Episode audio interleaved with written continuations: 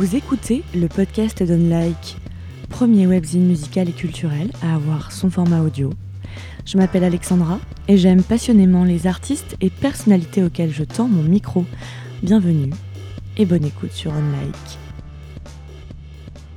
J'ai choisi une, branche que personne, sur laquelle personne n'était posé, on va dire. Et, euh, aujourd'hui, euh, elle est plus admise, mais à une époque, euh, ouais, c'était un peu, c'était un peu de la musique de fillette, quoi. Ce qui n'était pas très sympa pour les filles.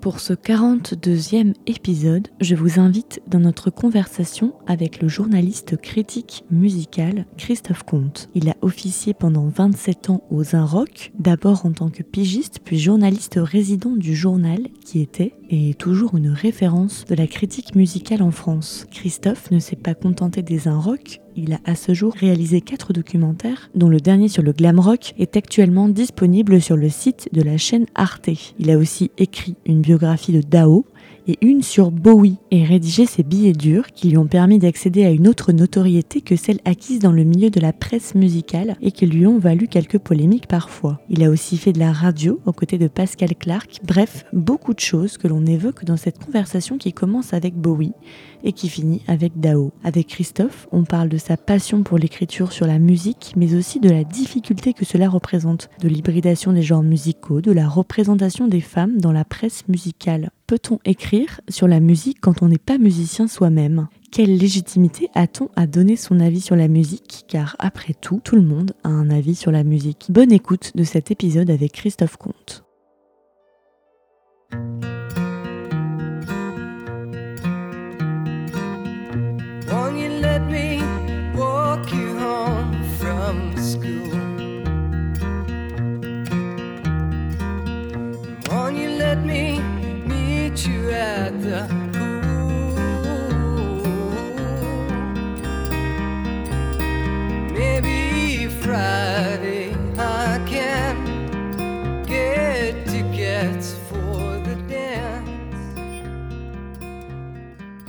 C'est sympa ce bruit de fond là.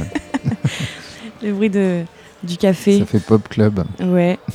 Bon, on a déjà discuté avant, mais on va, on va refaire le truc un peu comme si on se rencontrait à peine. Bonjour, Bonjour. Christophe. Bonjour. Merci de, m'accorder cette, cette, interview. On va commencer. Il y a plein de sujets que je voudrais aborder avec toi parce que tu as fait plein de choses. Euh, c'est le privilège de l'âge, ça. C'est ça, de l'expertise en musique.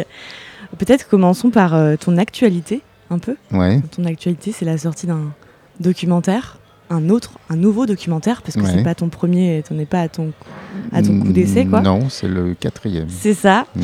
Euh, là, un documentaire sur le glam rock avec euh, des artistes, euh, j'ai l'impression qu'ils sont t'es un peu tes chouchous, tes favoris. Certains oui, d'autres euh, moins. Mais comme Bowie, je pense que. Oui, alors voilà, Bowie, c'est toujours un peu le, le, le, totem dans ce genre de choses parce qu'en plus on peut faire plein de documentaires sur la musique avec Bowie puisqu'il a traversé quand même énormément de, de genres. Mais là, sur le glam rock, évidemment, c'est une c'est un pivot, c'est vraiment un personnage central avec Marc Bolan. C'est les deux, en plus ils sont nés la même année à quelques mois de, distance. Donc il y a deux constructions euh, parallèles, un peu à la amicalement vote, qui est assez intéressante que j'ai voulu montrer dans le, dans le documentaire parce que ça dit beaucoup de choses de l'évolution d'Angleterre, le glam rock qui arrive au début des années 70. Donc après l'effervescence des années 60, il y a euh, une sorte de coup d'arrêt brutale euh, qui est symbolisée par la séparation des Beatles et par la mort d'un certain nombre de rockstars, Brian Jones, euh, des rockstars américaines aussi, euh, Janis Joplin, Jimi Hendrix, Jim Morrison, tout, ça dans un, moment où, plus Altamont, plus tout ce qui s'est passé à l'époque, d'un coup, il y a vraiment un coup d'arrêt. Et la première phrase du documentaire, c'est les années 70, on est orpheline. Et c'est vrai, il y a quelque chose comme ça. Moi, je n'ai pas vécu ça, hein, j'étais trop jeune, mais je sens qu'il y avait euh, une sorte de, ouais, de, mélancolie, de quelque chose qui était vraiment terminé. Et le glam rock arrive et relance un peu la machine comme si euh, d'un coup il y avait euh, une explosion, un ressort comme ça qui se remettait en marche. Et, tous ces gens qui vont débarquer à cette époque-là, soit qui vont renaître avec le glam rock, c'est le cas de Mark Bolan et de Bowie, soit qui vont vraiment naître avec comme Roxy Music. après, il y a plein d'autres. Il y a Sweet, Slate, tous les sous, parce qu'ils ne sont pas tous extraordinaires, mais il y, a, y, a, quand même un intérêt global, je trouve, pour cette scène, notamment anglaise, mais un peu américaine aussi, qui pour moi semblait être un, point d'ancrage dans la musique assez important parce que se situant dans une période finalement assez ingrate. Et hyper euh, courte. Hein. Très courte. C'est ça aussi. Oui, alors moi j'ai joué un peu avec le, côté Five Years, la chanson de Bowie, donc je dis 5 ans, mais après bon, ça déborde un peu. Mais c'est essentiellement 5 années qui sont coincées entre la fin des 60s et le punk. Et là, on a euh, des, futures grandes rockstars qui naissent à ce moment-là. Et il se trouve qu'en ayant l'idée de ce documentaire, il y avait cette résonance dans l'actualité qui était euh, les biopics de Freddie Mercury, d'Elton John, plus tout un tas de choses qui se passent dans le voilà sans qu'on le voit forcément, mais euh, dans la mode, c'est des codes qui sont très souvent repris. Et puis surtout, ce qui est le plus important finalement, c'est toutes ces questions d'identité qu'on pose aujourd'hui sur être un homme, une femme, euh, un trans, euh, un, travesti. Tout ça a été à l'époque amorcé par tous ces gens qui ont été quand même précurseurs et qui ont en Angleterre principalement, cassé des cloisons euh, vraiment de manière très très forte parce que dans le contexte de l'Angleterre des années, du début des années 70, on, pense que c'était une période de permissivité énorme, alors que pas du tout. Au contraire, la, société est encore très corsetée et c'est la jeunesse qui arrive euh, par force à faire admettre aux parents, grâce à la télévision, grâce à Top of the Pops, que oui, eh ben, un garçon peut ressembler à une fille. Et ça, aujourd'hui, ça paraît banal, même si on voit tous les jours que c'est pas si évident que ça. Euh, c'est un combat important, mais à l'époque, c'est une transgression énorme pour, euh, pour des gens qui sont nés euh, toute cette génération-là, c'est des gens qui sont nés après la guerre, leurs parents sont nés avant la guerre. Et il y a une frontière vraiment très, très, très, très, très épaisse entre ces deux générations-là qui cohabitent forcément, mais qui ne se comprennent pas. Et, ce, mouvement-là a fait qu'à un moment, dans les familles, dans les foyers, il y a eu des discussions très très fortes. Et si on prend après, dix ans plus tard, 72, euh, la, la, disons le moment où David Bowie euh, met sa main, son bras autour de Mick Ronson dans le clip de Starman. Euh, dix ans plus tard, 82, on a euh, l'émergence de gens comme Mark Almond de Soft Cell, Jimmy Somerville un peu plus tard, euh, Boy George. Tous ces gens-là avaient 10 ans à l'époque et, et, ont 20 ans en 82. Et je pense qu'ils ont vu cette image et que cette image-là les a construits. Et ça, c'est très important parce que ça dit quelque chose aussi des époques suivantes.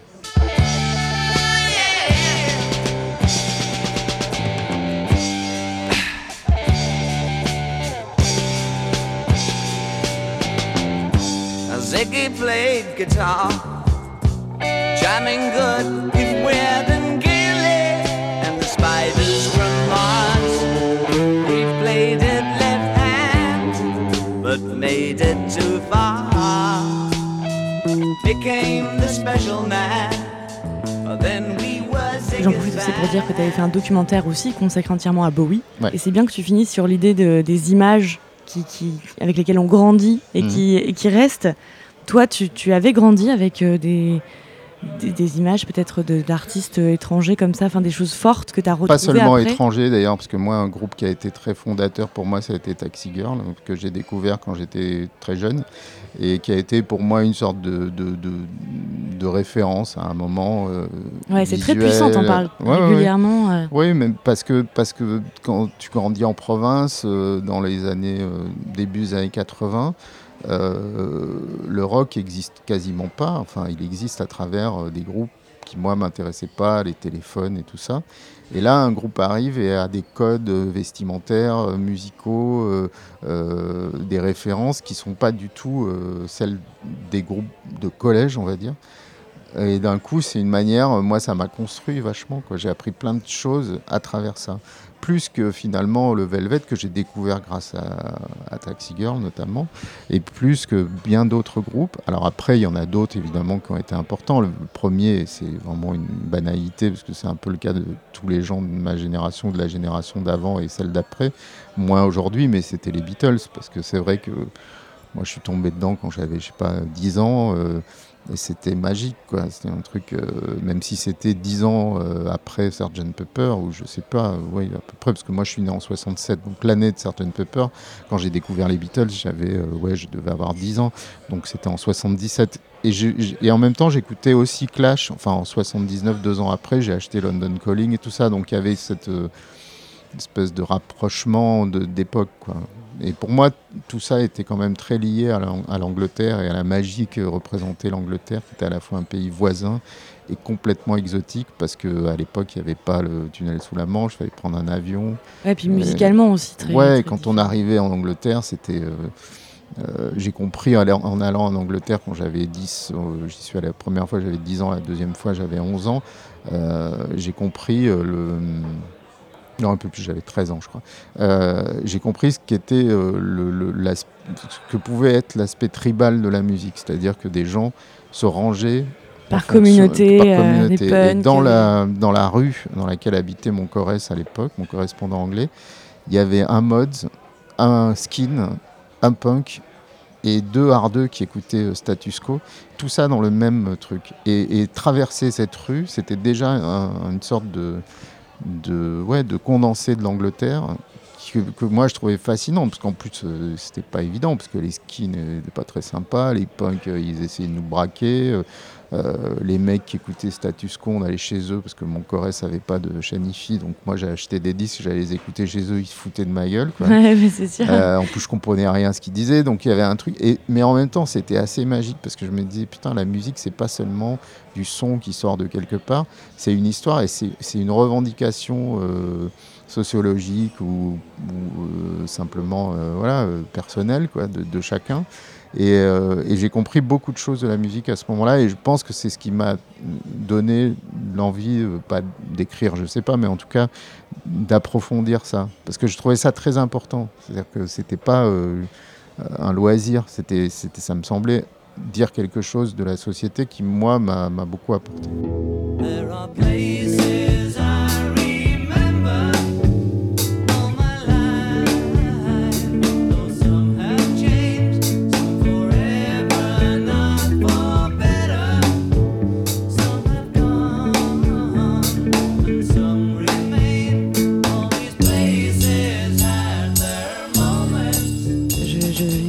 Interview de toi euh, où tu te racontes pas mal sur notamment comment tout ça a commencé, ton intérêt pour la musique et pour euh, lire des papiers sur la mm. musique surtout parce que c'est aussi comme ça. Et c'est vrai que as pris, j'ai l'impression que tu as pris ça très au sérieux, très vite. Mm. Tu racontes que tu as grandi près de Bordeaux, que ton frère était, je crois, DJ et disquaire, et que lui te refilait des disques qu'il n'aimait pas, qu'il trouvait pas, pas à son goût, et que mm. toi tu récupérais beaucoup de choses. Je crois Notamment Cure et Taxi Girl aussi. Ce qui est quand même assez fou et que et que oui, j'ai l'impression que tu as une approche très sérieuse euh, de la musique tout de suite. Sérieuse, oui, dans le sens où. Euh, en parler, quoi. Quand voilà. on parle, c'est C'est-à-dire que je voyais tout de suite qu'il y avait quelque chose derrière qui était, euh, comme je disais juste avant, qui n'était pas de l'ordre simplement d'un plaisir, d'un loisir comme on peut faire euh, n'importe quoi. Mais c'est exactement pareil que les gens qui sont cinéphiles ou que les gens qui, qui, commencent à lire très jeunes et tout. Après, ça devient très sérieux parce que, alors le rock, c'est toujours mal considéré, même si aujourd'hui euh, il y a des thèses universitaires et tout ça, mais à l'époque, c'était encore un truc. Euh, un peu de, de gamin, d'adolescent. Mais un peu underground, un peu. Ouais, puis surtout, moi, j'écoutais de la musique que je considérais comme hyper sérieuse, importante, dense, avec plein de, de références très sérieuses. Et puis, en fait, après, les gens euh, disent Ouais, c'est pas terrible, on écoute, et puis ils disent Ouais, ça ressemble à machin. Il y avait toujours ce côté. Puis moi, ce que j'ai toujours euh, trouvé euh, assez ingrat avec la musique, c'est que tout le monde a un avis. C'est-à-dire que si on va dans un dîner, par exemple, tout le monde a un avis sur la musique. Si par exemple vous êtes physicien, personne va vous dire oh, non mais attends ton truc là euh, il conteste pas. Que et la musique c'est le truc sur lequel tout le monde a un avis. Et, très souvent donc après on devient le mec chiant qui a euh, euh, voilà qui dit ah non mais ça c'est pas c'est pompé sur tel truc ou quoi. Et ça j'essaye maintenant. Celui qui titille un peu voilà qui, a toujours c'est vraiment de la perte de temps quoi. Donc après la musique construit des des affinités identitaires avec des gens. Et puis finalement, on, s'aperçoit qu'on grandit euh, et qu'on se rapproche naturellement de gens qui partagent les mêmes choses. Bon, bah, c'est valable pour tout. Hein. Quand on aime le sport, c'est pareil, on va plutôt vers des gens qui. Mais la musique génère un truc. Moi, j'ai encore des, copains avec qui on peut passer deux heures à parler d'un truc. Là, j'en ai croisé un tout à l'heure dans la rue. Et, on peut parler pendant deux heures de trucs complètement inutiles. Mais euh, bon, voilà, ça fait partie de, notre névrose, quoi, on va dire. Oui, parce que tu considères que le, métier de critique musicale, pas simplement rock ou d'un genre, mais j'ai cru comprendre que toi, tu, vois, tu voyais ça un peu comme une obsession, un petit peu. Euh, à la limite de, la névrose un peu. Oui, c'est une névrose parce que écrire sur la musique, euh, comme disait quelqu'un de célèbre, on n'a jamais su si c'était euh, Elvis Costello ou Frank Zappa qui l'avait dit, mais écrire sur la musique, c'est comme danser sur l'architecture. Certes, c'est vrai, mais d'une certaine manière, quand on ne sait pas faire de musique soi-même ou quand on n'a pas envie d'en faire, le rapport qu'on peut avoir, c'est de donner pas un avis, mais un sentiment ou une, sensation, essayer de la transformer. Euh, voilà. Et moi, comme j'aimais bien écrire, enfin, j'aimais pas tellement écrire, c'est venu beaucoup plus tard, mais en tout cas, j'aimais bien lire des choses sur la musique. C'est une sorte de déformation euh, de, pas mal de choses lorsqu'on écrit sur la musique. Donc, on doit se mettre dans des conditions où on va passer un message, on va transmettre quelque chose, et en même temps, on n'a pas forcément euh, les compétences pour ça. Beaucoup de gens disent Ah oui, mais on ne peut pas écrire sur la musique quand on n'est pas musicien soi-même. Je dis Oui, mais ça, c'est pour la partie technique. Évidemment, moi, je ne m'aventure pas à juger euh, de tel accord ou de tel machin. Mais on peut dire autre chose de la musique. Et même la musique, très souvent, moi, la musique qui m'a intéressé, c'était pas une musique de virtuose. Finalement, c'était des mecs qui connaissaient pas plus la musique que moi. Donc, euh, finalement, si eux pouvaient faire de la musique, je pouvais en parler. C'était un peu ça. Évidemment, je ne serais jamais euh, critique de musique euh, classique ou contemporaine ou, même de rock assez euh, ou de jazz, par exemple. Ça, je me suis jamais aventuré là-dedans parce que je pense que là, effectivement, il faut avoir plus de compétences. Mais sur le rock, sur la chanson, sur les musiques de film, tout ça, c'est plus de la sensation. C'est pour ça que moi j'ai fait ça. Et puis de toute façon, j'ai pas trop choisi. Hein. Je savais pas trop quoi faire d'autre, donc c'est bien tombé. C'est intéressant ça. Tu dis que tu n'as pas choisi. Euh, et, par ailleurs, ça, ce que tu dis aussi m'inspire cette, euh, cette idée que, enfin, de, la légitimité, tu sais, de se sentir légitime. Mm. Bon, c'est vrai qu'après la 30, ans à écrire sur la musique, la légitimité, c'est plus facile avec l'expérience et le temps. Oui, c'est ça. Mais au départ, quand tu achètes des magazines, euh, les premiers magazines de musique mm. que, tu, que tu lis et que tu, te trouves fasciné par, par l'écriture, enfin, écrire sur la musique, tu te dis est-ce que tu, que tu es capable de faire ça, que tu veux faire ça, que tu, que tu as le droit, tu t'autorises? Parce que des fois, c'est. Moi, moi, en fait, euh, j'ai eu la chance de, de commencer très vite. C'est-à-dire que dès que j'ai commencé à lire sur la musique, j'ai eu envie d'écrire sur la musique. Et comme je n'avais pas de, de, de, support pour ça, j'ai créé moi-même un petit fanzine euh, au lycée. Et en même temps. D'ailleurs, il portait le nom de, de, l'album de Taxi Girl. de Taxi Girl, c'est beaucoup. Et, euh, et, en fait, je faisais de la radio aussi. Donc en 82, j'ai commencé à faire de la radio. Donc finalement, à, mon, ma petite échelle euh, lycéenne, bah, je commençais à faire à la fois Bernard Lenoir et puis, et puis j'écrivais des choses comme celles que je voyais dans dans la presse de l'époque, de rock et folk et tout ça. Donc évidemment, j'avais pas le niveau, j'avais pas les connaissances, mais si je relis ce que j'écrivais à l'époque, bon finalement euh, ça va, c'est pas, euh, pas ridicule quoi. Bon, j'avais fait un papier sur euh, The Fall, je me souviens que c'est un groupe que j'aimais beaucoup. Bon, ben voilà, c'est un peu naïf, c'est un peu maladroit, mais j'avais pas, j'étais pas complètement à côté de la plaque parce que c'est un truc qu'on ressent très vite parce que euh, on, lit. Moi, je m'imprégnais vraiment de tous ces, ces journalistes de l'époque et j'arrivais à comprendre où ils voulaient en venir. Alors, je n'avais pas les prétentions de faire la même chose, mais je me disais, en travaillant un peu, j'y arriverais peut-être. Le fait est qu'il se trouve que j'ai eu de la chance et que ça m'a j'ai eu la, bonne intuition de, me retrouver dans des endroits, et notamment aux Inrock, en poussant la porte à un moment, d'un journal qui a duré, quoi, et qui, du coup, euh, m'a donné euh, la possibilité de faire et de progresser, de faire ce que je voulais faire. Mais sinon, j'aurais fait autre chose, mais j'avais pas de plan B vraiment, quoi. C'est-à-dire que je savais pas, euh, c'est-à-dire que j'aurais fait un métier, mais que, qui aurait probablement pas eu grand-chose à voir. Ouais, mais ça, c'est bien, je pense, de pas avoir de plan B, parce mm. que ça te donne plus de chances de réussir le, plan A qui est en fait oui, le parce seul que le plan, B, euh, quand, quand euh, Christine Angot avait dit il n'y a pas très longtemps, artiste c'est toujours un plan B. J'avais trouvé ça effrayant. elle a dit ça, ouais, Elle avait dit ça chez Ruquier. Elle disait artiste c'est toujours un plan B. C'est-à-dire qu'en gros on est artiste, mais, mais en fait on, à la base on, on, fait autre chose. Moi, je pense pas que je pense que c'est le reste qui a un plan B. Pour les gens qui ont une vocation artistique, qui ont une, une fibre alors je ne me mets pas dans le camp des artistes, hein, mais euh, pour écrire, c'est pareil. Pour être journaliste, je pense que faut vraiment ressentir ça, euh, se dire, il faut y arriver, quoi. par tous les moyens, il faut y arriver. Parce que oui, sinon, euh, qu'est-ce que je fais, quoi? Clairement, d'ailleurs, mes parents, quand ils je leur disais, je vais écrire sur la musique, ils me disaient, bon, ben, faut, un plan B. Enfin, ils me disaient pas ça comme ça, mais il faut un vrai métier. Oui, un vrai, un vrai truc, en Et fait. Et puis finalement, euh, avec le recul, bon, bah, voilà, ils ont compris que ça pouvait être un métier aussi. Mais c'est compliqué de le faire admettre. Euh. je pense que mes parents, quand j'ai commencé à publier, euh, ils se sont dit Ah oui, quand même. Oui, quand ils ont vu ton nom dans un journal sur Et puis après, ils, sont, ils disent Mais t'es payé pour ça? Bah oui. Mais correctement en plus. voilà, donc c'est. C'est étonnant, mais bon, après, c'est une période où on avait encore cette facilité-là. Maintenant, c'est un petit peu plus compliqué, mais en tout cas, moi, j'avais, j'avais ce truc, quoi. Je voulais le faire et, d'une certaine manière, je, me suis mis euh, tous les atouts, euh, enfin, sans le vouloir, mais en tout cas, j'ai fait en sorte de.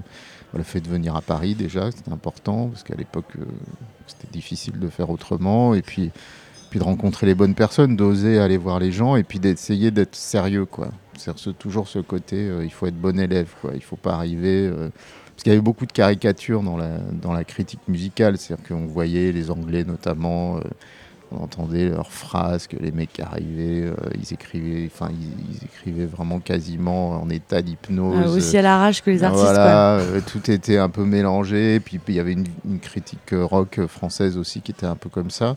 Les un rock ont amené un truc quand même plutôt poser un peu à distance euh, et de fait de rencontrer des gens comme Christian Feuvret ou Jean-Daniel Beauvalet, des gens comme ça, qui étaient pas, euh, qui se la racontaient pas, on va être euh, plus rock que les mecs qu'on interviewe, qui étaient qui gardaient leur place. Ça m'a vachement rassuré parce que moi j'étais plutôt comme ça, je me voyais pas aller, j'avais pas un côté trop téméraire non plus quoi. Donc cette distance là me plaisait bien et puis quelqu'un comme le Noir aussi que j'ai écouté euh, religieusement quand j'étais ado. Euh, quand je l'ai rencontré, je me suis rendu compte que c'était un mec tout à fait euh, lambda, qui avait un métier, qui aimait beaucoup la musique, mais qui en faisait pas non plus un truc vital. C'est-à-dire que moi, ce que je déteste, c'est le côté, hein, la phrase qui m'exaspère, c'est le rock, c'est un mode de vie. Alors ça, je trouve que c'est un cliché. Sur le rock, mais c'est un, peu ridicule. Ouais, mais le rock en soi, dire c'est un mode de vie, parce que tout de suite, je visualise un truc, un truc à la Vernon Subutex. Oui, là. Tout de suite, et moi, j'en ai croisé des centaines, des gens comme ça, pas très loin d'ici, quand j'allais chez New Rose, des gens. Et euh, oui, le, mode de vie des rockers. Ça dure pas longtemps en général. Bah, généralement, ils sont tous au cimetière. Ou alors, ils sont devenus réac. Ils sont devenus fachos. Parce que souvent, c'est ça. C'est soit l'un, soit l'autre.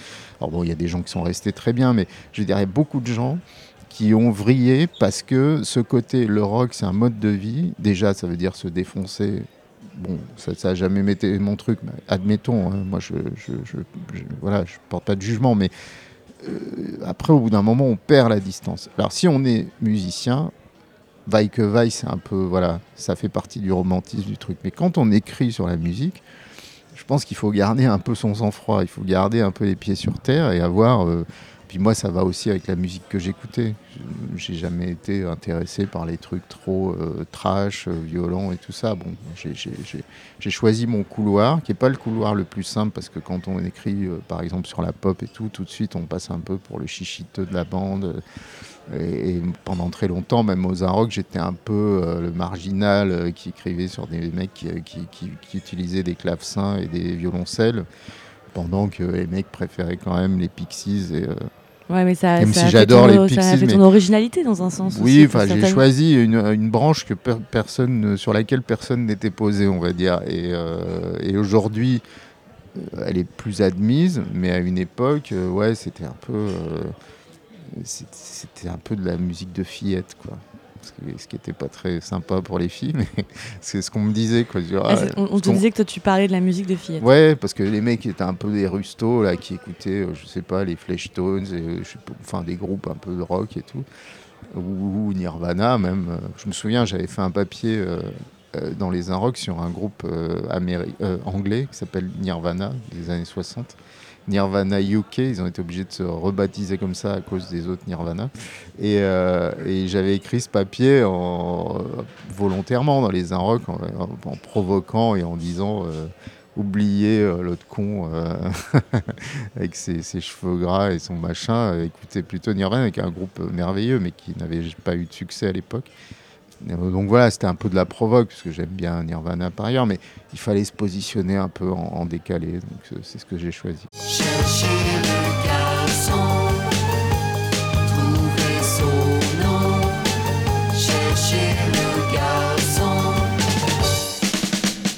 Est-ce que tu t'es déjà dit euh, non, je vais pas écrire sur ce disque parce que j'ai vraiment pas aimé, alors j'ai pas envie de le défoncer? Ah oui, ça m'est arrivé très souvent, même la plupart du temps, parce que quand j'ai défoncé des disques, vraiment, notamment dans les Arocs, c'était déjà des gens qui, qui étaient euh, affirmés. Je me prends, m'en prends rarement à des premiers albums, quoi. Ça m'est arrivé, mais en règle générale, c'était des choses sur lesquelles, bon, déjà, je savais qu'il n'y avait pas d'enjeu.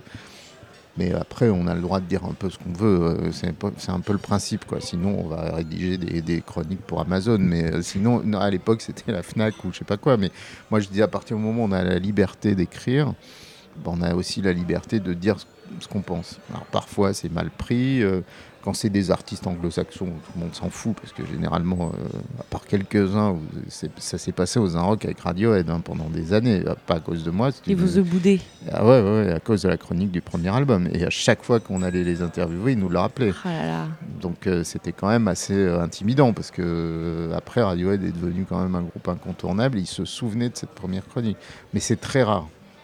En revanche, avec les artistes français, c'est Je crois que ça arrive avec Daft Punk aussi, hein, c'est ça? Ouais, Daft Punk, on va pas s'apesantir là-dessus. Mais, mais, euh, ça montre quand même à quel point les Inrock que tu as, toi, rejoint, enfin, tu étais là à la création des Inrock, quoi. Euh, non, un peu plus tard, en 91, donc 4 euh, ou 5 ans Tu étais là au début, en tout cas, où ouais, ça commencé après à devenir un, un média prescripteur. Mmh, ouais ça montre à quel point les Inrocks euh, ont, eu une place. Je ne sais pas si c'est toujours le cas aujourd'hui. Aujourd'hui, peut-être pas, parce que c'est très difficile pour un journal euh, de papier d'avoir la même euh, influence et le même rayonnement, alors que les gens... Il faut voir qu'il y a une chose qui a changé beaucoup, mais fondamentalement ce métier, c'est que pendant très longtemps, même les gens nous accusaient, nous, nous, nous, reprochaient, quand on disait du bien ou du mal d'un disque, de devoir aller l'acheter. Et après, ils disaient Ouais, euh, c'est nul, ça ne me plaît pas, rembourser. C'est votre faute. Euh, voilà. À partir du moment où il y a eu le téléchargement et puis après le streaming, les gens pouvaient écouter les disques avant de les acheter. Donc ça nous déculpabilisait de dire quoi que ce soit, de, de, de donner une indication. On ne donne plus qu'un point de vue. Et c'est fondamentalement différent parce que je me souviens, moi, très bien, à une époque des Inrocks, on était très puissant, on était très lu. Euh, et c'était le cas de journaux euh, comme Télérama, Libé et tout ça. C'est que les gens, euh, moi, je connaissais les disquaires à la Fnac ou dans des magasins, les gens arrivaient avec le journal et ils disaient Je veux ça. Ils montraient les disques qu'ils voulaient. On avait quand même un pouvoir important. Là, aujourd'hui, c'est plus du tout le cas. Les gens, ils vont sur Spotify, Deezer, ils écoutent et puis si ça leur plaît, ils achètent éventuellement. Mais il n'y a plus cette, euh, cette responsabilité qu'on a pu avoir pendant des années. Moi, je trouve ça très bien, parce qu'au moins, on n'est pas emmerdé par des gens qui viennent nous dire ah, bah c'est nul, ton truc, rembourse. Euh. même si on remboursait jamais, mais c'était une façon de dire euh, ouais, je me suis fait avoir. Et puis, ce qu'il y a de bien dans, le, dans les Inrocks, c'est qu'il y avait un vrai lectorat fidèle et puis, puis très impliqué. Euh, les gens suivaient certaines signatures. Euh, ils disaient Ouais, lui, lui, il écrit sur des trucs que j'aime bien, donc s'il en dit du bien, je vais l'acheter les yeux fermés. Ouais, une certaine confiance. Euh, voilà, donc il y avait des gens qui aimaient plutôt la ligne Beauvalet, d'autres la ligne Stéphane Deschamps, d'autres moi, d'autres. Voilà, on avait chacun un peu notre public. Quoi. Et c'est tous ces gens réunis qui faisaient que. Bah, on avait quand même beaucoup de gens qui lisaient le journal parmi une diversité de clash social, contrairement à ce qu'on a pu dire, de, de, positionnement géographique aussi, parce que le journal vendait deux fois plus en province qu'à Paris, euh, ce qui est assez logique, mais pas tant que ça, parce qu'on nous disait vous êtes parisien, et en fait quand on faisait des statistiques, c'est pas du tout le cas. Euh, et puis aussi une diversité de classes d'âge très importante, c'est-à-dire qu'il y avait des lycéens et des retraités. Et euh, ça c'est quand même fou. Hein. Ouais, ouais, et ça on s'en rend pas compte aujourd'hui parce que voilà, c'est de bon, de bon ton de casser du sucre sur les Inrocks, c'est devenu ah bah, la cible. Oui, c'est sûr. Bon, après, c'était fatigant parce que tout le monde nous disait oui, euh, c'était beaucoup mieux du temps du, du, bimestriel. Après, quand on est passé mensuel, les gens disaient euh, c'était beaucoup mieux du temps du bimestriel. Puis après, quand c'était hebdo, ils disaient ah, c'était beaucoup mieux du temps du mensuel. Puis après, les gens disaient ah, c'était bien au début de l'hebdo. Puis à la fin, on rigolait, on disait c'était mieux la semaine dernière, en gros. Quoi. Et, c'est souvent le cas. Les gens sont hyper durs avec les Inrocks, alors que c'est encore aujourd'hui, même si j'y suis plus, un des seuls journaux où on peut encore lire un papier solide sur euh, Iggy Pop ou sur quelqu'un quand il sort un album qui soit pas juste un relais promo ou une interview faite entre d'autres portes. Il y a quand même encore du poids dans ce que font les Inrocks.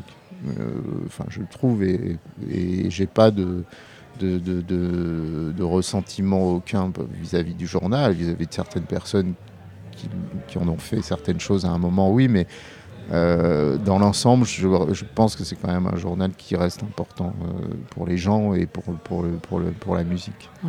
Toi, tu as quitté les Arocs l'année dernière, c'est ça? Ouais, en août. Euh, du coup, tu es, indépendant maintenant. Tu as commencé à faire des documentaires, euh, à écrire aussi euh, des livres un peu bio ça, biographiques. Fait avant, parce qu'en fait, ça, j'ai été pendant très longtemps le, un de ceux aux Inrocks, hein, parce qu'il n'y avait pas beaucoup de, de gens, bizarrement, aux Inrocks qui, qui faisaient autre chose. Et moi, j'ai toujours eu euh, ce côté-là. Je me disais, je sais pas, je peux pas me contenter de ça. Euh. J'étais le premier parmi les journalistes de musique euh, à écrire des livres, à faire des documentaires, à, faire de la radio. tout le temps, j'avais envie de faire autre chose. Alors, ça m'était reproché aussi parce que forcément, c'est du temps que tu, tu gagnes sur ton temps de travail. Enfin, je m'organisais de manière à pouvoir tout faire en même temps. mais moi, j'ai toujours pensé que je pouvais pas me contenter d'écrire dans un support. Je voulais pas écrire dans d'autres supports parce que là, pour le coup, c'était un peu déloyal. Donc faire autre chose. Sur un autre média. Sur un autre média. voilà, euh, c'était, c'était intéressant parce que ça me permettait de, de, travailler sur des longueurs différentes aussi. Parce que quand on fait du documentaire, on est sur une longueur, sur un, déjà sur une forme qui est très différente. Et puis on peut dire beaucoup plus de choses ou en tout cas on peut les dire différemment. Et ça, euh, tout de suite, ça m'a, ça m'a, ça m'a vraiment intéressé, quoi. Euh, et ça m'intéresse encore. C'est pour ça que je fais ça euh, plus particulièrement aujourd'hui, parce que c'est un vrai complément. C'est une sorte de, c'est un prolongement. C'est comme si on avait voilà, une sorte d'esquisse qui serait l'écriture, et puis avec l'écriture documentaire, on, on, affine le portrait. Quoi. Et pour moi, pour l'instant, c'est ce qui m'intéresse. Écrire des livres, c'est autre chose, c'est sur la longueur. J'en ai pas fait énormément non plus. Hein. J'ai fait deux biographies et puis des, des, bouquins qui étaient plus des recueils de, chroniques. Oui, les billets. Euh, oui, voilà. Des billets durs aux Ça, c'est parce qu'on me l'a proposé, parce que voilà, ça marchait bien et qu'un éditeur m'a dit, il ah, bah, faudrait les sortir en bouquin. J'ai dit, ok, super. Puis en fait, euh, comme c'était gratuit sur le site, on n'en a pas vendu beaucoup, mais c'était pas très grave. Oui, parce que c'était des billets dans lesquels tu parlais pas forcément de musique et de musiciens d'ailleurs, tu parlais de personnalités euh, publiques, euh, slash euh, politiques. Mm. Ouais, bah, ça c'est venu un peu parce qu'on me l'a demandé, parce que je faisais ça. je faisais ça sur les réseaux sociaux au début. Tu continues beaucoup, c'est vrai que c'était un peu. Il faut suivre Christophe Comte sur les réseaux, sur Twitter, c'est très drôle. Donc moi je faisais ça comme ça parce que c'est les réseaux sociaux tout de suite m'ont intuitivement amené à ça. C'est-à-dire que je prenais pas ça très au sérieux. En revanche, faire marrer, me faire marrer déjà, parce que des fois c'était des fans qui me faisaient rire, donc je me disais bon, je vais, les écrire. Et après, bon, bah, on se prend au jeu, c'est-à-dire qu'on sait qu'à un moment on va balancer une vanne et qu'elle va, voilà, euh, faire du chemin, quoi. Et puis Bernard Zécry, qui à l'époque était directeur de la rédaction des Inrocks, au moment où on a fait la nouvelle formule en 2010, 2011 m'a dit euh, tu écris des trucs sur les réseaux sociaux, ça fait marrer tout le monde, et dans le journal, euh, tu fais rien de, cet ordre-là. Et donc, je lui ai proposé, il m'a proposé de faire une chronique, et j'ai improvisé ce truc euh, des billets durs. mais vraiment, on l'improvisait, c'est-à-dire que j'ai écrit le premier en disant cher machin, je savais pas où j'allais. quoi. Et, et puis, c'est devenu petit à petit un truc. qui s'est répandu parce que grâce justement au réseau et à Internet, des milliers de gens le lisaient chaque semaine, beaucoup plus que dans le journal. Quoi. Et donc, du coup, bah, ça m'a donné une notoriété déjà, ce qui m'a permis aussi, grâce à ça, faire autre chose. C'est-à-dire de pouvoir aller voir euh, des gens qui, n'avaient jamais lu les Inrocks, qui ne connaissaient pas forcément comme journaliste musical, mais d'arriver à faire une chronique chez Pascal Clark, euh, à faire des, à faire entrer dans d'autres médias. Quoi. Et, d'ailleurs, Laurence Bloch, euh, un jour euh, à France Inter, euh, quand je lui ai envoyé un, dossier de présentation d'un livre sur la musique que j'avais fait avec Charles Berberian, m'a dit ah bon mais je savais pas que vous écriviez sur la musique. Alors que ça faisait 25 ah ans que je faisais ça et elle me connaissait qu'à travers les billets les Billets durs. donc c'est rigolo. Mais moi j'en faisais pas un truc je trouvais pas ça hyper gratifiant au bout d'un moment d'être reconnu que pour ça. C'est pour ça que quand j'ai arrêté les Inrocks j'ai évité d'aller euh, justement sur le côté euh, sniper, euh, machin. Enfin, je sais qu'on attendait ça, que j'avais possibilité peut-être d'essayer. Oui, tu as le potentiel pour en tout cas. mais je, je, préférais dans un premier temps faire valoir des qualités un peu plus voilà, sérieuses ou j'en sais rien. Enfin, je, dis toujours sérieux, mais c'est juste pour différencier avec le, la gaudriole, même si c'est sérieux aussi. Hein, les billets durs, c'était pas que de la potacherie. Je faisais passer des idées très, euh, très arrêtées. Euh. mais avec euh, de l'humour et un humour un peu trash, quoi.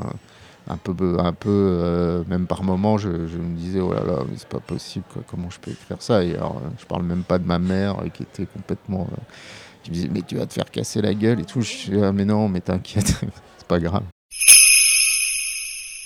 la représentation euh, dans les médias, enfin en tout cas euh, dans les médias musique des, femmes, ah, elle est très marginale. Hein. Ouais, c'est pas trop ça quoi. Hein.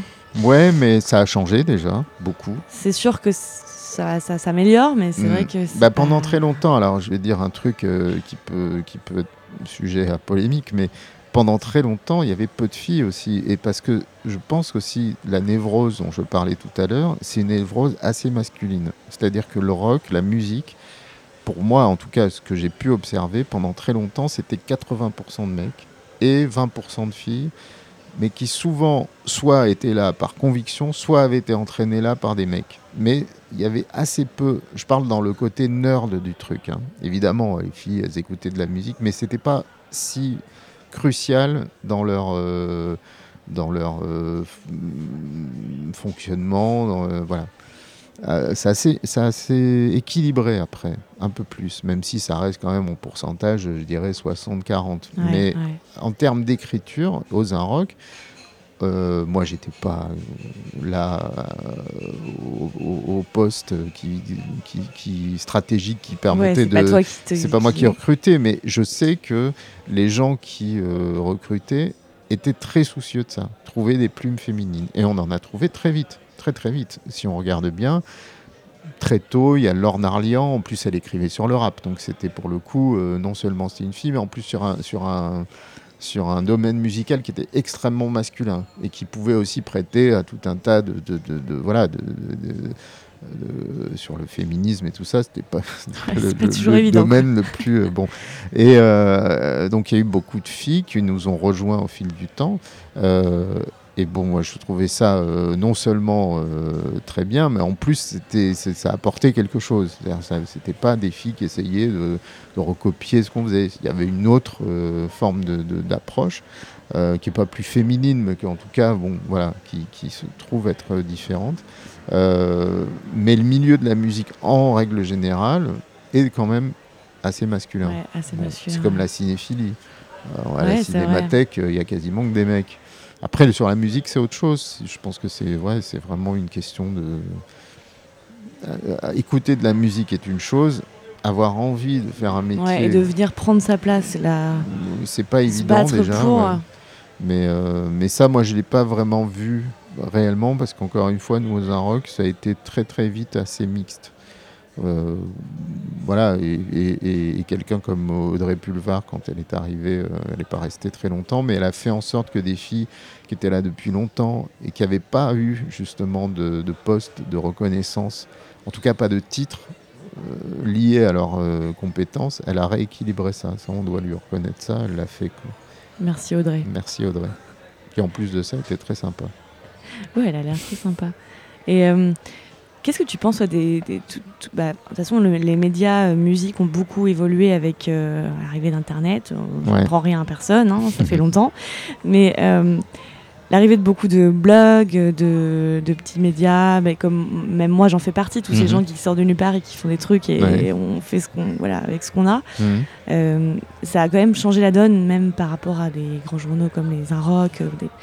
Ça change pas mal et ça fait aussi parfois des des interventions, des écrits qui sont pas toujours de valeur, euh, voilà, de même valeur. Ça, c'est le problème de la liberté en général, enfin la, libéralisation des outils. C'est-à-dire que c'est exactement pareil que l'arrivée du sampler et, des, logiciels de composition de la musique. Tout le monde est devenu musicien en, six mois. Euh, Sauf que pareil, les compositions sont pas de valeur. Bah voilà, il y avait, il y avait dans le lot euh, des trucs géniaux et puis des trucs sans intérêt. Mais ça, c'est le lot de toutes les mutations technologiques. Là, on est arrivé sur un truc où effectivement, avec un, magnéto qui tient dans, une, sacoche et deux micros, on peut faire l'équivalent d'une émission où il aurait fallu, euh, il y a encore 15 euh, ans, euh, d'un studio, de techniciens, tout ce qu'on veut. Bon, ben voilà, le progrès technologique génère forcément pour les gens une envie et, une facilité euh, à, accéder à ça. Donc ça, ça ne veut pas dire que les gens qui accèdent sont meilleurs. Ça veut dire simplement qu'ils sont plus nombreux. Pour l'écriture, c'est encore plus simple parce que là, il fallait un logiciel de traitement de texte et euh, fabriquer un site sur Internet, un blog, ça prenait 5 minutes. Donc tout le monde s'est mis à écrire sur la musique notamment, mais pas que sur la musique, mais sur la musique aussi. Et là, on s'est retrouvé effectivement euh, dans, un, dans une sorte de, de, surenchère, de surabondance d'avis surtout. Euh, moi, j'ai a priori comme ça, je trouve ça bien, mais après. Euh, est-ce que c'est comparable à ce que nous on faisait C'est peut-être un métier de liberté, mais il ne faut pas oublier qu'il faut quand même entre guillemets pondre des papiers. Enfin, des fois c'est triturer le cerveau, mais non, c'est pas du tout évident. Euh, c'est beaucoup de. Il faut être inspiré, il faut être euh, ah, beaucoup cultivé en musique. Euh. C'est une, souffrance. Hein. c'est une souffrance d'écrire. je perçois ça comme ça aussi et je pense que c'est pas du tout évident. C'est pas forcément une Non, surtout quand on a. Parce que l'expérience, c'est une chose quand on a beaucoup écrit, au bout d'un moment, on tourne un peu en rond. Hein. Les formules, euh, elles sont pas inépuisables. Et moi, je sais que parfois, j'ai beaucoup de mal parce que j'ai beaucoup écrit sur les mêmes choses. Et euh, à des moments, je, suis à sec. Quoi. Je suis là, je me dis, putain, encore 10 feuillets à faire sur machin. Euh, donc j'ai déjà fait peut-être 150 ou 200 feuillets depuis que j'écris. C'est difficile, hein retrouver encore la, voilà l'énergie, le carburant pour le faire. Euh, c'est pas évident du tout. Hein. C'est pas évident. Après, euh, c'est plus c'est plus simple comme métier euh, que bien d'autres métiers qui demandent soit des efforts physiques énormes, soit des, une technologie ou une technicité très bon. Là, c'est pas grand chose. Mais, quand même, faut faut écrire et. En plus, moi, j'ai toujours considéré que, c'était une forme de littérature, la, enfin, la critique musicale, la chronique ou le récit ou la saga. Enfin, c'est ce rapport-là. Et d'ailleurs, bien des, euh, des, journalistes sont devenus des écrivains, beaucoup d'entre eux, quoi. Enfin, pas, pas, euh, pas forcément des grands écrivains, mais beaucoup sont passés à une forme d'écriture euh, de fiction ou, d'essai, etc. c'est pas compliqué aujourd'hui d'écrire sur la musique quand il y a une espèce d'hybridation à l'extrême là. Tous les genres se mélangent et on sait même plus comment euh, qualifier la musique. Bah oui, C'est hyper compliqué, même de dire à quelqu'un qu'on nous demande alors c'est quoi la musique? Et et en fait, on se retrouve à sortir. Euh, alors, c'est un peu rock, un peu pop. En fait, on se retrouve à sortir tout. et en bah fait, on sait toujours pas. Bah, disons qu'en plus, on a trouvé à chaque fois des, espèces de, de, sous-genres. Alors, le truc le, plus bateau, c'est électro-rock ou électro-pop. alors là, on peut mettre tout le monde évidemment, mais tout est électropop en fait. Le problème des étiquettes, c'est qu'elles sont à la fois euh, nécessaires et euh, restrictives, parce que forcément, euh, on dit un truc électropop, ça va rien dire. Mais en même temps, des fois, il n'y a que ça qui vient, parce qu'effectivement, c'est ça. Alors, sur l'hybridation des genres et tout ça, ça, j'avoue que moi, pour moi, c'est le problème le plus important. C'est qu'aujourd'hui, il existe des musiques extrêmement réussi, mais sans qu'on sache très bien euh, par quel bout les prendre. Quoi. Et surtout, moi, je suis très attentif à ça parce que quand on écrit depuis très longtemps, on a une grille euh, de décodage qui est assez simple. Quand on écrit toujours sur les mêmes choses, on est toujours sur la même grille. Quand on sort de cette grille, moi, je me fais beaucoup violence, par exemple, euh, même aux rock, d'aller vers des choses a priori que je maîtrisais pas et qui n'étaient pas forcément dans mon jardin. Euh, j'ai écrit sur l'électro, sur plutôt en plus une frange plus expérimentale et plus radicale que, disons, la dance ou les trucs de, house. j'ai écrit sur des formes un peu de, disons, nouvelle musique contemporaine, sur des choses comme ça, parce que c'est des choses que j'aime. Bon. Et après, transformer ça c'est beaucoup plus simple d'écrire sur le énième clone des Beatles ou des Birds, euh, parce qu'on sait que on maîtrise à peu près ce langage, que d'aller sur des choses où on se dit ouais moi je trouve ça génial, mais finalement peut-être que ça n'est pas tant que ça quoi. Parce que là l'intuition, euh, bon après il y a des choses, moi il y a des choses que, que j'aime pas. Et quand je lis des choses dithyrambiques euh, sur certains, certains artistes, je me dis merde, je dois avoir. De toute je suis passé à côté de quelque chose. Mais oui. Et bon, ça, ça m'arrive de temps en temps. Puis il y, a des choses à côté desquelles je suis totalement passé, qui, ont été des choses très importantes. Hein, c'est évident. Hein, mais, euh, mais la musique est, un, est, un, est, un, est une chose qui euh, est peut-être avec le cinéma un des trucs où les gens s'écharpent le plus. Euh, parce que voilà, je sais pas. C'est une histoire d'émotion beaucoup. Donc, ouais, ouais, ou d'émotion, ou je sais pas. De, les gens sont très virulents avec leur goût. Voilà. Si on leur dit pour d'autres domaines, c'est pas très grave, mais pour la musique, pour le cinéma, tout ça, c'est quelque part dire aux gens j'aime pas ce que t'aimes. Ben oui, j'aime pas qui tu es presque. Parce voilà, c'est de se dire je te dénue une part de ton identité. Et d'ailleurs, quelque chose que j'ai appris, parce qu'on m'a fait le reproche et donc j'ai corrigé ça. Et je, je, je, ne dis plus euh, ça c'est de la merde ou c'est machin. Je dis j'aime pas. Et pourtant, dans le fond, ce que je pense c'est vraiment c'est de la merde. Mais on apprend à se polisser, à tolérer euh, le, le, goût des autres, comme dit le film.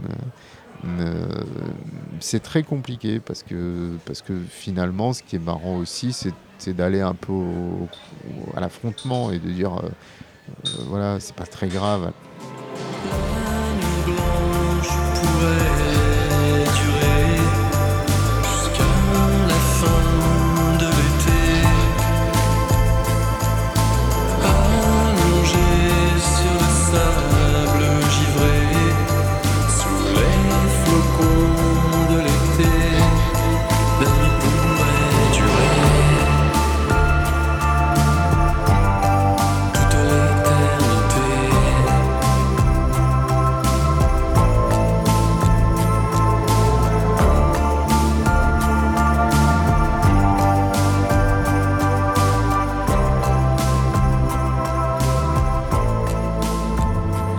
Et on n'a pas parlé de Dao. Ah oui. J'aimerais juste un peu. On en parle parce que je l'aime trop, donc j'ai envie que t'en parles. Ouais. Bah, T'as écrit un livre sur lui et un documentaire. Ouais, ce qui est marrant, c'est que j'ai démarré très mal avec lui, puisque j'avais fait une chronique négative de son album Eden, qui ressort là. Euh, donc en fait, je partais vraiment avec un handicap. Euh, et puis euh, je suis allé, alors ça c'était l'intuition de Christian Feuvret à l'époque, j'avais vraiment été très très méchant avec ce disque que j'aime bien finalement avec le recul, mais sur le moment, les chroniques parfois ça c'est quelque chose que j'ai pas dit, mais faut aussi prendre le, la mesure de une chronique, ça se fait parfois très très vite. Ouais, sur l'impulsion du moment. Ouais, et puis parce qu'on n'a pas le temps, parce qu'on boucle, parce qu'il faut écrire et on écoute le truc rapidement, trop rapidement. On écrit euh, d'un premier jet et puis ça, on l'envoie et puis on se dit bon, tant pis. Et puis il se trouve qu'Étienne lisait beaucoup les Inrocks, il était très affecté par ce papier. Il en fait encore aujourd'hui d'ailleurs. Le truc, c'est toute la presse était contre moi, alors que c'est faux. Avait surtout euh, cette chronique. Et puis six mois plus tard, je suis allé le voir en concert pour faire un papier sur la tournée. Et euh, c'est là que je l'ai rencontré pour la première fois. C'était en 97, je pense. Et bon, voilà, j'ai fait un papier. Alors, il n'était pas du tout agressif. Euh, il, voilà, il essayait de me convaincre. Euh. Mais il savait que toi, c'était toi. Oui, ouais, bien sûr. Non, tout, était, tout ça était transparent. Et puis j'ai fait un papier plutôt pas mal sur le, concert. Enfin, voilà, j'ai fait une interview. Et puis et puis voilà, puis ça, s'est arrêté là. Et, des années plus tard, on m'a proposé de faire un, papier sur la réédition de Pop Satori sur les 20 ans. Et je suis allé chez lui. Et là, j'ai fait un papier, enfin, je l'ai interviewé. Et à la fin, je lui ai dit voilà, j'aimerais bien faire un bouquin sur toi. Et il m'a dit non, il m'a dit non parce que, écoute, euh, t'es pas le premier à me le proposer, on était nombreux, nombreux à vouloir le faire. Il m'a dit, mais j'ai dit non à d'autres qui sont parfois des gens que je connais beaucoup mieux et tout ça, donc je peux pas te dire oui à toi. Il dit, j'ai pas trop envie de faire ça et tout. Et puis, euh, puis j'ai fait mon papier sur euh, Pop Satori. Et je l'ai croisé après au concert à l'Olympia et après backstage et tout ça. Il m'a dit ouais, j'ai bien aimé le papier et tout ça j'ai réfléchi à ton histoire de livre. Je me disais, si vraiment tout est comme ce papier, c'est-à-dire si on parle de musique vraiment, pourquoi pas? Et donc là, il m'a dit oui, et, du coup, on l'a fait. Puis après, on est devenu. Euh, Pas, pas potes, mais non, on se voit pas tous les jours, mais, mais en tout cas, on s'apprécie beaucoup. Et lui, il a dit quelque chose récemment euh, dans le interview que j'ai faite avec, euh, avec Lara Luciani, là, qui, est, qui est en une de Vanity Fair. Euh, il lui a dit un truc à elle qui m'a vachement touché parce qu'elle lui disait, oui, euh, euh, je sais plus, à lui parler de comment, au bout d'un moment, quand on a une certaine, voilà, une carrière assez longue et tout ça, quel recul on a sur soi. Et il disait, c'est grâce à Christophe que j'ai compris beaucoup de choses de ce que j'avais fait, parce que ce qu'on a fait ensemble, le, bouquin et après le documentaire, ça m'a permis de formuler des choses que j'avais pas forcément pensé sur le moment et qui me permettent de me retrouver un peu dans mon travail. Et ça, j'ai trouvé ça très touchant parce que je pense que la finalité de notre travail, c'est ça, finalement. C'est d'arriver à révéler y compris chez les artistes, des choses qu'eux-mêmes n'ont pas vues. Parce qu'on a le recul, parce qu'on a parfois l'intuition et parfois même le, hasard ou la, disons la présence à un moment de penser à quelque chose qu'eux-mêmes n'ont pas pensé. Et, je pense que beaucoup d'artistes, et c'est même le propre des artistes, et c'est pour ça qu'ils sont différents de nous, c'est qu'ils agissent beaucoup par, euh, par intuition. Pour en revenir à Étienne, je pense qu'il a un truc, vraiment, je suis persuadé de ça, c'est que s'il n'avait pas été musicien, il aurait été journaliste euh, musical. Vraiment, c'est-à-dire qu'il avait ça en lui. Et il aime ça. C'est-à-dire que c'est la seule personne, peut-être que je connaisse parmi les artistes, euh, même pas forcément français, qui est à ce point attaché à la presse et qui a un respect pour la presse. C'est-à-dire qu'il n'est jamais dans un truc de ressentiment, de, la preuve avec moi. Hein. six mois plus tard, il était déjà dans l'idée dans de se dire, bah lui, il faut que j'arrive. je vais lui montrer le contraire. Il faut que je, faut que je, voilà, faut qu'on soit d'accord. On doit être amis parce qu'on on pense les mêmes choses au fond. Parce que il savait ce que j'écrivais, il, savait que j'étais proche de cette sensibilité-là. Donc ça le faisait chier. Si ça avait été quelqu'un dont il se foutait, il serait dit bon ben voilà, il, s'en fout quoi. C'est pas la première ni la dernière mauvaise chronique qu'il aura, mais Là, il y avait un truc. Et, et c'est pour ça que j'ai apprécié ça chez lui, parce que finalement, je me suis rendu compte que c'était beaucoup plus un passeur que n'importe quel journaliste. Euh, c'est quand même un mec encore aujourd'hui, quand il croise un jeune musicien, un truc, et qui lui dit Ah, il faut que tu écoutes le premier album des Stinky Toys. Je dis Mais ça fait 40 ans que tu dis ça à tout le monde. Il dit Ouais, mais les gens le savent pas. Il dit moi c'est il dit c'est un disque que j'offre à des gens. Je vais chez eux en soirée, j'amène pas une bouteille de vin ou, un bouquet de fleurs, j'amène des disques. Et il amène souvent les mêmes. Et, c'est des disques qui l'ont construit lui. Et il estime que tout le monde à un moment doit s'y confronter. en bien ou en mal, en trouvant ça horrible. C'est côté passeur. C'est le côté, euh, ouais, c'est vraiment ce, ce truc-là qu'il a depuis toujours. Et donc c'est ça que j'apprécie aussi chez lui, c'est que euh, moi, quand je le vois et je lui dis, euh, il me dit, t'as écouté des trucs bien. Je lui dis, bah, j'ai écouté euh, la dernière fois, je sais plus quand c'était. je lui avais dit, ah oui, j'adore Cigarettes After Sex. Mm. Il me dit, ah, bah, je les vois demain, je vais les présenter à Françoise Hardy parce que je pense qu'il devrait écrire des chansons pour elle. Donc en fait, il les connaissait beaucoup mieux que moi. Et, il est aux aguets tout le temps. Quoi. Il, a, il connaît énormément de choses. Et, et ça, je trouve ça bien parce que des artistes de cette notoriété-là, de cette génération-là, la plupart, ils ont lâché l'affaire depuis très longtemps. Ils s'en foutent, ils écoutent toujours les mêmes choses ou ils écoutent rien. Parce que ça, le nombre d'artistes de grande notoriété que j'ai croisés, ils sont infoutus de citer un nom qui est moins de, de 20 ans. C'est impossible. Ou alors, c'est des gens leur ressemblent. C'est-à-dire ils vont vers ceux qui les copient. Quoi. Ils disent mm. ah ouais machin il est bien parce qu'en fait il a tout compté sur toi donc en fait tu le trouves bien. Mais alors aucune, aucune curiosité. Moi quand je vois un mec comme William Scheller que je considère comme un grand chanteur et qui dit euh, Oh, il y a un vrai génie dans la chanson d'aujourd'hui, c'est Gauvin Serge. Je dis, mais rendors-toi, William, arrête. Comment tu peux trouver ça bien, cette espèce d'ersatz de Renault dégueulasse, alors qu'il y a 50 mecs en France qui aujourd'hui font des trucs que tu pourrais trouver géniaux. Quoi. Mais il n'a pas la curiosité, il est vieux, il est, il est gris, euh, voilà. Et Étienne, il n'a pas ça. Il sait aller intuitivement vers les choses qu'il aime. Et, ça, je, trouve ça cool. Quoi. Étienne, c'est tellement un chic c'est vrai, en plus, c'est un chic C'est vraiment ça. C'est-à-dire que si en plus de ça, enfin, si en moins de ça, euh, c'était un sale con et qu'il se comportait euh, mal avec les gens et tout, mais il est tellement. Euh, moi, je suis même souvent. C'est la grande classe. Voilà, je suis souvent assez. il, a, il a des tas d'attention, pas d'intention, d'attention pour les gens. Euh, et quels que soient les gens, euh, c'est pas forcément euh, des gens avec lesquels il peut avoir un intérêt de près ou de loin. Je trouve ça bien, quoi. Enfin, c'est un être humain recommandable. Ouais. Ce n'est pas le cas de tous les artistes. bon ben, on va s'arrêter là. Merci beaucoup, Christophe. C'était passionnant. Merci à toi.